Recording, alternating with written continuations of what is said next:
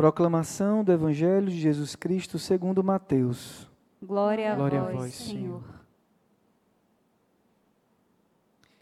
Naquele tempo disse Jesus: Ai de vós, mestres da lei e fariseus hipócritas! Vós pagais o dízimo da hortelã e da erva doce e do cominho e deixais de lado os ensinamentos mais importantes da lei, como a justiça, a misericórdia e a fidelidade. Vós deveríeis praticar isso sem contudo deixar aquilo. Guias cegos. Vós filtrais o mosquito, mas engolis o camelo.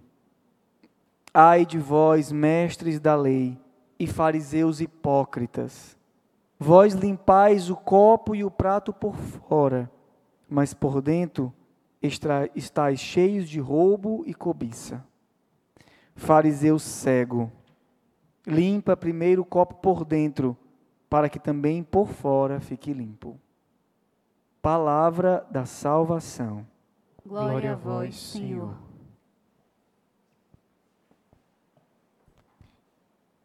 Mais do que duras palavras do Senhor, eu acho que são palavras que nos tiram de um erro muito grande, que nós às vezes caímos, quase por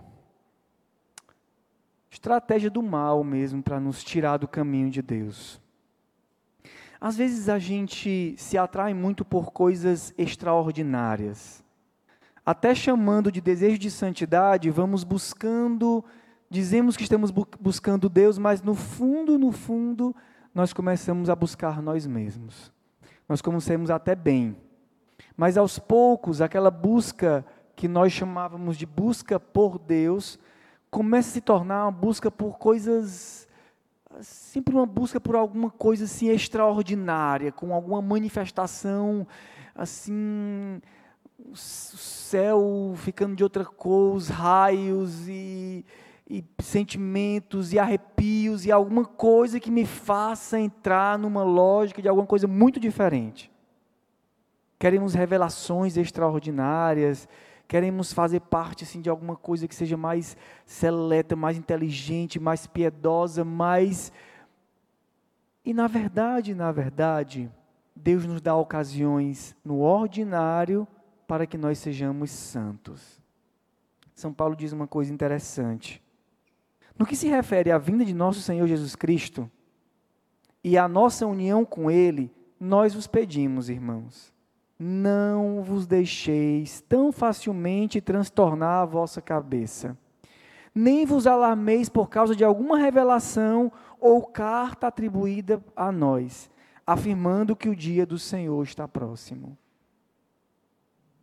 Em outra, outras palavras, o que, o que eu já disse para vocês é o, é o fundamental do Evangelho. Sejam santos, busquem o Senhor, busquem viver segundo a Sua palavra, busquem, na verdade, na verdade, aquilo que nós precisamos para ser santos, Deus já nos deu. E nós vamos aprofundando em um caminho, claro. Mas parece que às vezes coisas assim, tipo, quando é que Jesus vai voltar? Se volta hoje, se volta amanhã, se os sinais estão chegando, se ele está. Se importe com que é, se importe com o que realmente é importante. Dedique seu tempo e os seus afetos e as suas forças para ser santo. Porque se ele voltar hoje, você está sendo santo e vai para o céu. Se ele voltar daqui a um mês, está sendo santo. Se ele voltar daqui a 20 dias, e se ele não voltar antes da sua morte, ótimo. O fundamental é o fundamental. A vida cristã e a busca pela santidade. E às vezes nós caímos em algumas falhas, que é esse interesse excessivo por coisas muito estranhas. Não vos alarmeis, irmãos, não vos alarmeis. Queremos saber como é que é o céu, o inferno, o purgatório, o mundo, o seu. E o que é mais importante é a caridade, e essa daí a gente esquece de fazer. O amor ao outro, a oração pessoal. Ora, rezar todo dia. Porque eu queria sim ser levado ao sétimo céu. Não precisa disso, basta rezar todo dia. Eu não vou sentir nada, não precisa sentir nada. Que Deus não mandou você, Deus não lhe obriga a sentir nada. Jesus nunca obrigou você a sentir alguma coisa. Ele pediu que você fosse fiel a Ele, que o encontrasse todos os dias, que se dedicasse a ouvir a Sua palavra. É simples, é muito mais simples do que nós imaginamos. Nós costumamos enjoar muito fácil do nosso ordinário, enjoar das coisas ordinárias que vão santificando a vida. Na verdade, isso só expressa a nossa impaciência na obra de Deus no meio de nós. Porque Deus vai construindo no ordinário. No dia a dia, Deus vai construindo uma coisa maravilhosa em nós. Foi graças, foram, foi graças a 14 anos na vida da comunidade Vida, eu, todo dia, acordando de manhã, no silêncio, rezando, tomando café em silêncio, rezando as laudes, a oração da manhã, rezando minhas duas horas de oração, e almoçando com meus irmãozinhos, trabalhando à tarde, completando, fazendo a oração da noite e dormindo, foi assim que o sacerdócio se construiu dentro de mim. Não tem nada de extraordinário, nada de arrombamento. E Deus construiu. E Deus fez. Suportando a minha impaciência também. Rezar, servir, trabalhar, cuidar dos filhos, ser honesto no trabalho, fazer o bem essas coisas nós já sabemos. E essas coisas são as mais importantes. Amar a Deus e amar ao próximo. Afinal, afinal de contas, o que são, em que se resume os mandamentos? E é essa a crítica que Jesus faz hoje aos fariseus. Porque os fariseus inventam milhões de regras e de coisas, e o mais simples eles não buscam. O Senhor não critica o que os fariseus fazem, porque eles fazem coisas externas, mas o Senhor faz-nos lembrar de que é o interno que é o mais importante. O amor a Deus aqui no coração que é o mais importante. É transformar o nosso coração num coração puro e limpo, que é o mais importante. Papa, quem diz isso, quem diz dessa simplicidade da santidade, não sou eu. É o Papa Francisco, na Alegrai-vos e Exultai, sobre a santidade. Ele diz: Para ser santo, não é necessário ser bispo, sacerdote, religioso ou religiosa. Muitas vezes somos tentados a pensar que a santidade esteja reservada apenas àqueles que têm a possibilidade de se afastar das ocupações comum, comuns para dedicar muito tempo à oração. Não é assim. Aí diz o Papa: És um consagrado, és uma consagrada? Ser santo, vivendo a tua alegre, com, vivendo com alegria a tua doação. Estás casado? Ser santo, amando e cuidando do teu marido e da tua esposa, como Cristo fez com a igreja. És trabalhador? Ser santo, cumprindo com honestidade e competência o teu trabalho ao serviço dos irmãos. És avô, és avó, és pai? Ser santo, ensinando com paciência as crianças a seguirem Jesus. Estás investido de autoridade? Ser santo, lutando para o bem comum e renunciando os teus interesses pessoais.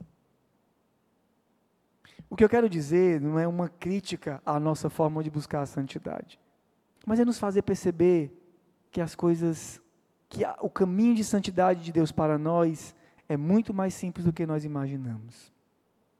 Às vezes nós sonhamos no dia que nós vamos ser mártires, vamos subir na cruz e vamos ser pregados, vamos dizer eu te amo Jesus e morrer dizendo eu te amo Jesus na cruz.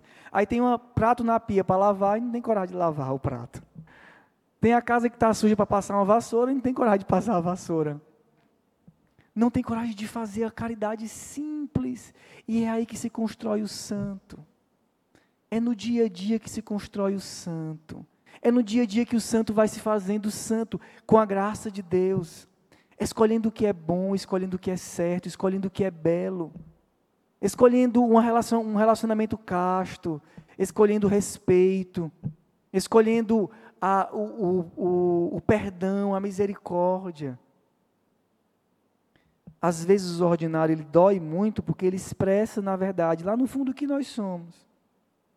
Queria finalizar com um testemunho de um, de um cardeal, né, servo de Deus, meu beato, que eu gosto muito, Vantuan. Vantuan, quando foi ordenado bispo, foi preso. E passou 13 anos na prisão e 9 anos em total isolamento.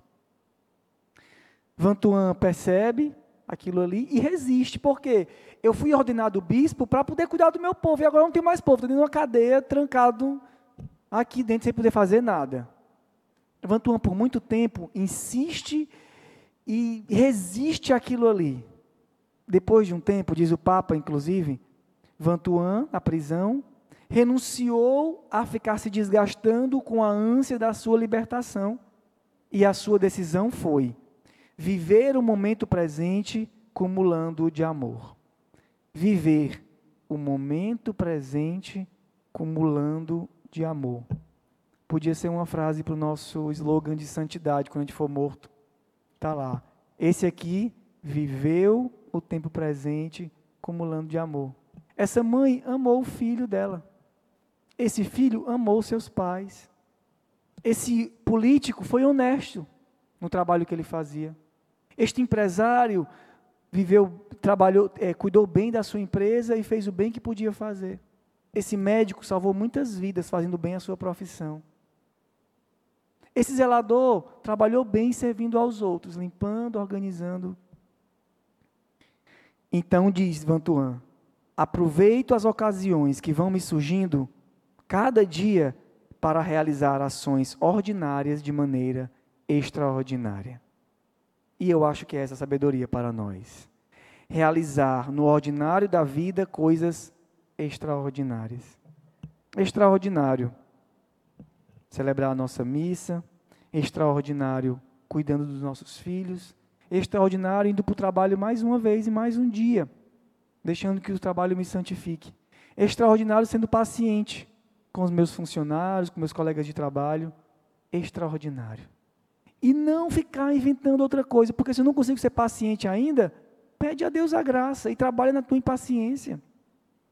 Se eu sou grosso, Pede a Deus a graça e pede a Ele para você ser um pouco mais suave, mais agradável com os outros. Se eu tenho pensamentos impuros, pede a Deus a graça de não ter mais. Não vamos pensar no dia que Jesus vai voltar e que a gente vai morrer por Ele ou não. Vamos pensar no hoje. Para te amar, Senhor, eu só tenho hoje outra grande santa que foi capaz de transformar o seu ordinário em algo extraordinário. Não tem nada de extraordinário dentro de um convento no dia a dia, cuidando das coisas mais simples e rezando e amando suas irmãzinhas. Mas essa mulher, Teresinha do Menino Jesus, essa grande santa, foi santa assim. Transformou também o ordinário dela em oportunidade extraordinária de santidade. Que o Senhor nos ajude, que o Senhor nos motive e nos dê esperança para viver o nosso caminho de santidade segundo a vontade do Senhor para nós. Louvado seja o nosso Senhor Jesus Cristo para sempre seja louvado.